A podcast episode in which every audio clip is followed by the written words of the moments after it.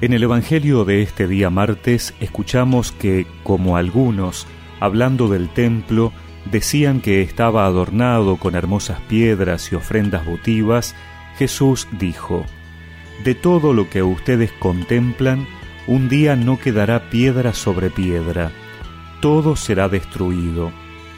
Ellos le preguntaron, Maestro, ¿cuándo tendrá lugar esto? ¿Y cuál será la señal de que va a suceder? Jesús respondió, Tengan cuidado, no se dejen engañar, porque muchos se presentarán en mi nombre diciendo soy yo, y también el tiempo está cerca. No los sigan. Cuando oigan hablar de guerras y revoluciones, no se alarmen. Es necesario que esto ocurra antes, pero no llegará tan pronto el fin. Después les dijo, se levantará nación contra nación y reino contra reino. Habrá grandes terremotos, peste y hambre en muchas partes.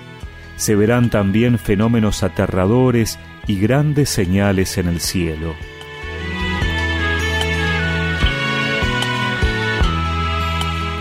Comenzamos hoy la lectura del último discurso de Jesús, conocido como el discurso escatológico.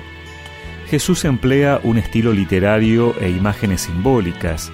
Es una especie de código del lenguaje que todo el mundo comprendía entonces porque era el tradicional en la Biblia. Por eso a estos pasajes hay que interpretarlos inteligentemente. Son pasajes oscuros en los que están mezcladas por lo menos dos perspectivas, el fin de Jerusalén y el fin del mundo resulta evidente cuán importante es superar las imágenes para captar su sentido universal, válido para todos los tiempos.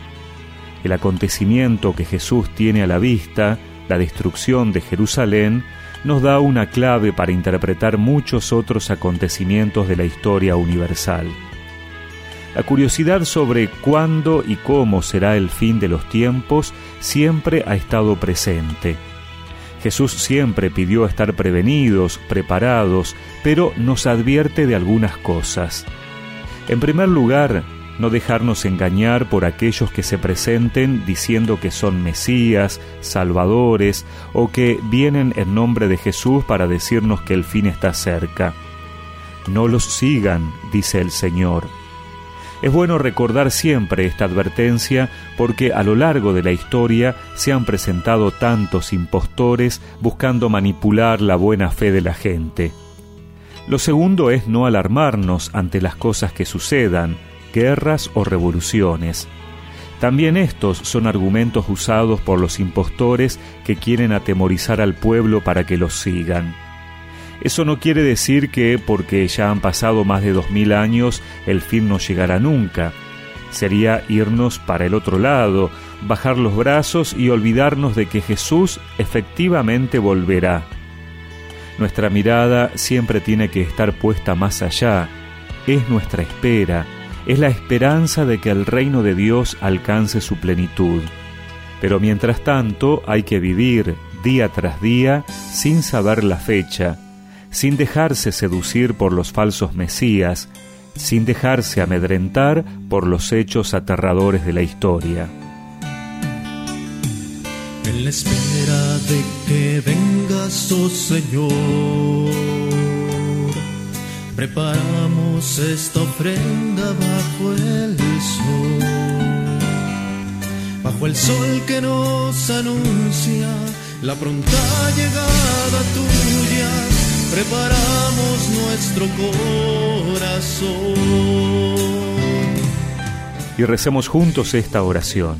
Señor, que la espera de tu venida gloriosa no sea para mí motivo de ansiedad o angustia. Transfórmala en la oportunidad para hacer bien lo que me pides en este día. Amén.